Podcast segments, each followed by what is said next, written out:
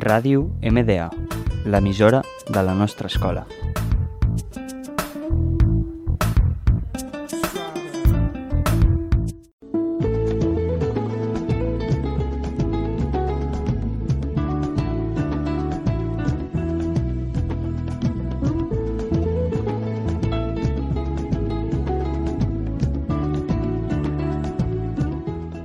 Pallassos i les pallasses ens hem de prendre molt en sèrio perquè fem molt per, eh, per, la, per la gent i per el benestar de tothom en general. Riure és super sa, és imprescindible. Per mi el riure és eh, la respiració de l'ànima. Un riure sa, un riure bonic, un riure que surt eh, no, de- d'aquest de la panxa és, eh, és una respiració de l'ànima i això és molt important a la vida. Mercedes Ochoa Balsameda neix a Logroño el 1967. El 2014 rep el Premi Nacional de Circ. Va estudiar dramàtic a l'Escola de La Rioja i l'any 1989 s'instal·la a Barcelona i estudia a l'Escola Internacional de Teatre. L'any 2011 funda l'escola de clowns El Rincloncito, actualment ubicada al barri de la Sagrera. Col·labora amb Pallassos Sense Fronteres.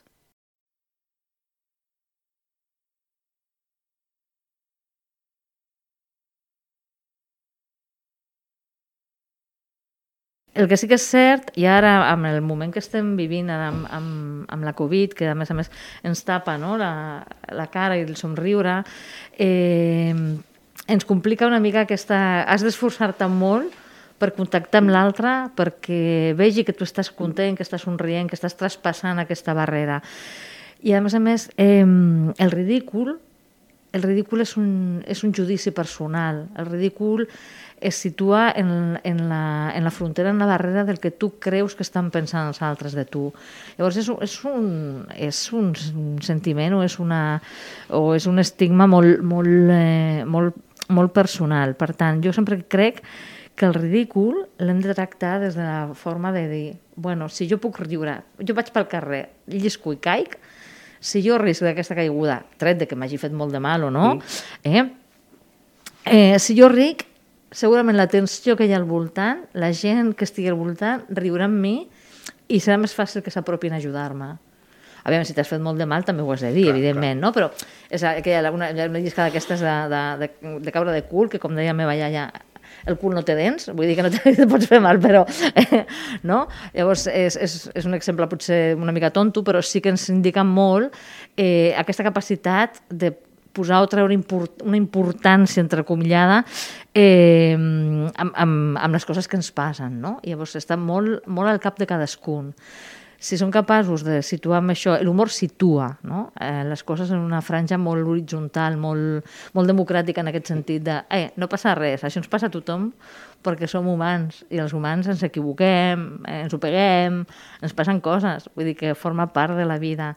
I en aquest formar part de la vida, eh, si ho posem al, no, al, a l'abast d'un somriure, sempre ho portarem més bé i serem més feliços. A l'Àfrica tenim una capacitat de riure de tot i de fer de tot una festa increïble. Per més que tu al carrer vegis que, eh, jo què sé, doncs una cosa que aquí ens, no, ens posaria els pèls com escàrpies, que és veure un nen a, a, amb un suero al, car enmig del carrer, en un carrer que no està ni tan sols... Eh, asfaltat, no? asfaltat, no? que és un, un de sorra i dius, Déu meu, doncs de tot fan una festa, no? Mm. I tot és, eh, tot és comunitat, tot és tribu, tot està compartit, no? Doncs, eh, a mi em va sorprendre molt, perquè Uh, bueno, com que no coneixia, doncs sempre vas a, vulguis que no, sempre et fas idees preconcebudes, no?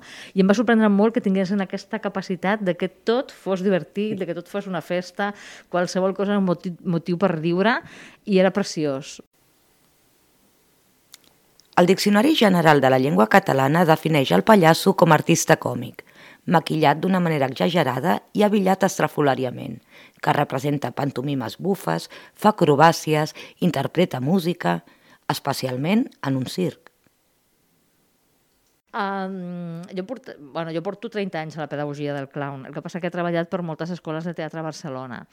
Llavors, eh, coses bones i coses dolentes del que passa a la vida, no? Amb aquesta eh, crisi del 2008, diguéssim, mm. doncs eh, l'assignatura del clown a les escoles de teatre va ser una mica com aquestes, com, no? com la, gimnàstica, la gimnàstica del dibuix, que sempre és d'alguna manera, o com a mínim a la meva època... Les Maries. Que les deia, Maries, no? Allò de... I llavors eh, va ser com que bueno, em van començar a, a fer fora del, dels espais de, mm. de pedagogia. I llavors jo vaig començar amb això, aquest projecte, diguéssim, com totes les coses bones que m'han passat a la vida, per casualitat. Mm -hmm perquè jo vaig pensar, bueno, si no puc treballar, si no puc donar classes, que és el que més m'agrada i el que més vull fer, doncs tor tornaré a fer producció d'espectacle. I vaig buscar un local per, per, eh, per, per, bueno, doncs per assajar i per muntar. Llavors la gent va començar a cridar Merche, on fas classes? Merche, on fas classes? I bueno, doncs al mateix lloc on estic fent l'assaig. Doncs... I d'aquí, en menys de quatre mesos, ja estava aliada uh -huh. amb el rincloncito. Vull dir que va ser, va ser així, va ser una cosa, un, un projecte, un, un nen que va caminar sol, diguéssim. Clar, clar. No? Uh, mira, al Rincloncito en tenim, en tenim programa pedagògic des d'iniciació total i absoluta per gent que no ha fet mai res, que no ha tocat un nas, que no ha vist un escenari ni tan sols, fins a entrenament per a professionals, des de pallassos d'hospital, la gent que ja té el, la seva companyia, els seus espectacles, i que venen a entrenar, no? com, mm -hmm. bueno, doncs, com, bueno, perquè necessitem entrenar, de fet, no? per estar en escena, el cos, la veu, tot. Eh, llavors, entre una cosa i l'altra, en tenim tot un seguit de cursos de diferents... Clar, els nostres noms dels cursos són doncs, diferents, no? Mm -hmm. Vull dir, el Clown para Todos, eh, que és la iniciació, diguéssim, tindríem també els cursos de matí, el Creació en, en Clown Lectiu, uh, que és un, un, per gent que ja està fent coses i que de cop doncs, sempre igual treballen molt sols a vegades, llavors és ajuntar-te amb dos o tres més que estan fent també de pallassos o de pallasses i fer una creació col·lectiva per, eh, per, bueno, per, per per entrenar el fet també de, de la tolerància i l'equip, no? que és tan important mm -hmm. de vegades. Eh, després en tenim uns altres que no marxen mai d'aquí i llavors el grup ara s'anomena Clown, Traviento i Marea, perquè no marxa... perquè sempre diu, bueno, però alguna vegada de marxar, no, no, no. I llavors, bueno, doncs tenim eh, tenim un, tot un seguit diferent de, de, de cursos que s'adapten bastant a les necessitats de cadascun. No? També tenim els, els tallers de professionals, que són els que venen a entrenar. Eh, I la tipologia d'alumnat? Et sorprendries. Mm -hmm. uh, N'hi ha de tot, des de gent que es vol dedicar a això, que ve o d'altres arts escèniques o directament ven aquí, hi ha alguna gent que ve del circ, en tinc molts mestres, en tinc narradors i narradores de, de, de contes, Uh, N'hi ha molts metges i molta gent relacionada amb el, amb el tema de la salut, advocats, gestors... Eh, hi ha un perfil molt ampli. Mm -hmm. Realment, hi ha molta, molta gent molt diferent, no? Des de qui ho fa per si mateix a qui s'enamora d'això i llavors es comença també a hibridar a nivell professional, no? I, i que això és una cosa que en aquest país encara ens costa una mica, que tu puguis tenir dos oficis alhora i no estar loco, no? Sí. Que, per exemple, a Suïssa això està molt contemplat que tu puguis ser mestre, però a més a més, si ets eh, músic, i pots tenir una fiscalitat i un temps partit yeah. en dos oficis pels que estàs preparat i dels que pots ser professional. No? Sí. Això encara aquí no està contemplat. Però bueno, està succeint no? a nivell de, de, jo crec que de, de, de, bueno, de necessitats internes de la gent. No? Que necessit... A Egipte hi ha dades sobre la presència de bufons a la cort reial durant la cinquena dinastia, l'any 2500 abans de Cris. Grecs i romans van incorporar pallassos i bufons en obres satíriques a teatre. A la Xina, durant el segle II abans de Cris, els pallassos formaven part de la cort dels reis i a l'imperi azteca Moctezuma va tenir en la seva cort de palau nans i bufons japeruts que el feien riure.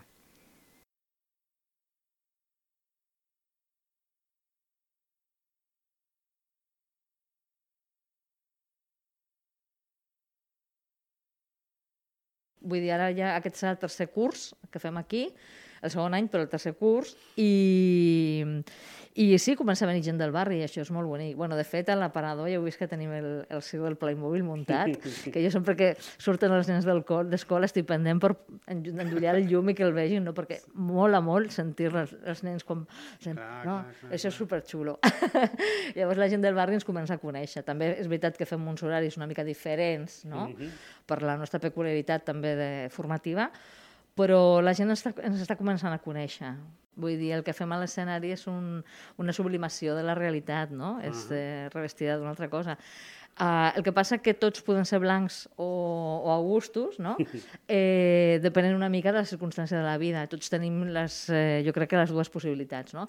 El blanc el que és és el, el rol d'autoritat, però d'autoritat eh, en el sentit d'articulació de la vida, no, no, no d'imposició. És allò, igual que tu, quan entres a l'aula, ets el Rolal, ets el cara blanca, els nens són els Augustos, clarament, no?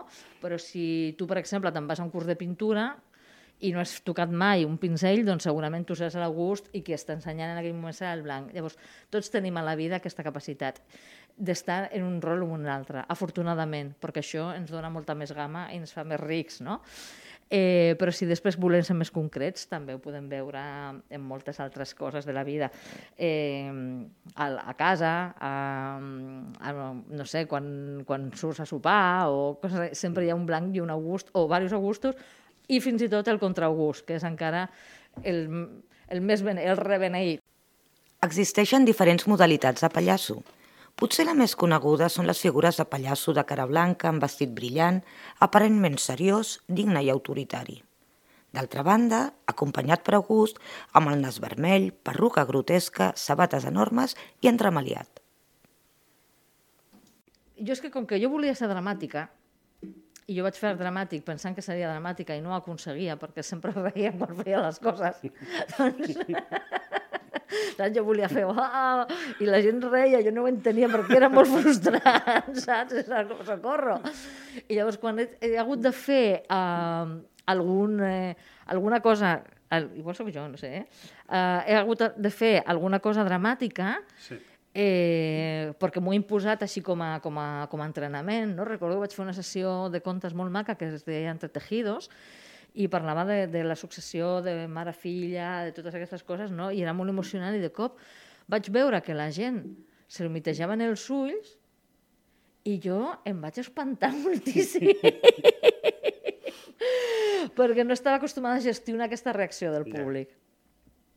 Però jo crec que cadascú tenim un lloc en aquesta vida. Vull dir, si... Jo, afortunadament, he sabut escoltar el que m'ha posat la vida davant i he acabat fent de pallassa, perquè ja t'ho dic que jo, jo m'estava preparant per ser una dramàtica. I estava a punt de deixar-ho quan vaig descobrir el món del clown, perquè era com, no pot ser, jo estic aquí dándolo todo, no? i no hi ha manera. Llavors, eh, jo crec que una de trobar el, el llenguatge en el que se sent més confortable, més còmode i pel que està més dotat, d'alguna manera, no? Què és més fàcil o més difícil? Jo sé que fer riure no és fàcil, no? perquè un ha d'estar en un estat d'honestetat, de vulnerabilitat, de- d'igualtat no? i d'obertura molt gran, perquè, perquè si no, no funciona perquè si no, no, no, no pots rebre, no? Eh, Sí. aquest, perquè qui t'està mirant s'ha de veure reflectit, no? sense judici, amb solidaritat, amb, amb carinyo, no? davant de l'equivocació humana. No? Vull dir, és allò de t'estic mostrant el que som tots. No una cosa que, me passa, que et passa a tu i jo m'estic separant. No? Ja. no hi ha burla en els pallassos, no existeix. Tres mesos de morir ma mare jo vaig tenir que pujar a l'escenari i, i, i no estava amb ganes, no? però és, és un ofici, vull has d'anar a treballar. No? I sí que és cert que l'escenari produeix una cosa molt màgica, que és que quan estàs, durant el temps que estàs, el món, l'altre món desapareix perquè estàs. És un, un ofici que requereix estar al 100%. No, no, no, no hi ha moments per l'escletxa, no? Um, llavors, en aquest, en aquest temps, fins i tot els mals de cap. Vull dir, quan tens un mal de cap de debò físic, mm. tu puges a l'escenari mentre estàs actuant, no et fa mal. Quan acabes, oh, torna un altre cop. No sé quina és la, la, la, la hormona o l'enzima o el que sigui que, que, es, que, es, eh, que es genera, però sí que és veritat. I clar que és un ofici, sí, sí, sí que ho és. El procés d'aprendre a fer de, de pallasso o de pallasso requereix eh, acceptar-se amb luces i sombres, amb glòries i misèries, i això és un treball molt important. I després perquè, perquè és un temps que et concedeixes per tu, perquè és un procés tan personal que no serveix d'una altra manera que recórrer el camí, no? Vull dir, no hi ha, no hi ha fórmules, més que ensaio-error. I això també, no? l'acceptar que el fracàs forma part del camí, no? no hi ha ningú que aprengui les coses amb, amb encerts. Vull dir, hem de fer un camí, ensopegar, saber que per aquí no anem. Llavors, et torna a col·locar una altra, una altra vegada en aquest punt que tots hem transitat alguna vegada a la vida i a més a més que la gent que ve a fer això en general és gent molt bonica que té moltes ganes en el fons de compartir, més enllà de que sigui, jo és que sóc molt tímid, jo és que tinc moltes pors, doncs res, no hi ha pressa, perquè totes les coses maques que té, com que és un ofici, no hi ha pressa, perquè no és una pantalla de la Play, que un cop has fet una cosa, l'has aconseguit, ja passes a la següent pantalla. No, vull dir, és, és, un, és un treball personal personal i escènic que, que t'aporta moltes coses. I us animaria perquè mm, o venir a, a, a, fer, a aprendre a fer de pallasso o anar a veure pallassos i pallasses, perquè també és molt saludable, no? Que tenim un San Benito una mica de, no? els, els pallassos, no? els professionals d'aquest ofici, els realment professionals, no? I hi ha gent que fa coses molt, molt bones i riure és molt sa. I si te vas a casa reído, no? Te'n te vas molt més feliç i molt sí. més oxigenat, no? I és, un, I és una energia que dura un temps, ah. no? El, I a més el record, no? De, quan te'n recordes, oh, quan entra aquest... No, i fa això, i cau, ha, ha, ha, no? I tornes a riure. Llavors, és, eh, eh, el que, imprim, el que ens imprimeix eh, el riure o els pallassos, tant si ho fas com si ho reps, eh, és molt saludable, realment. Doncs res, Merche, moltes gràcies que hagis vingut i animem doncs, a, a tothom que passi doncs, per, per la teva escola, pel Riu Cloncito, al carrer Montlau 47, i repeteixo, doncs, moltes gràcies i a més a més és això, no? que transmets, seràs professional però segurament que tens alguna cosa que transmets aquesta, aquesta alegria i aquesta manera d'aprendre la vida, doncs, com deia Martuany, que si no ens fa riure no ens la prenem seriosament. Exacte. Moltíssimes gràcies. A vosaltres.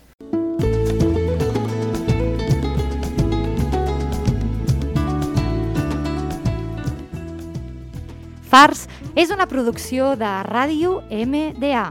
Guió, Joan Serra. Locució, Núria Mateu. I edició, Rubén Benavides.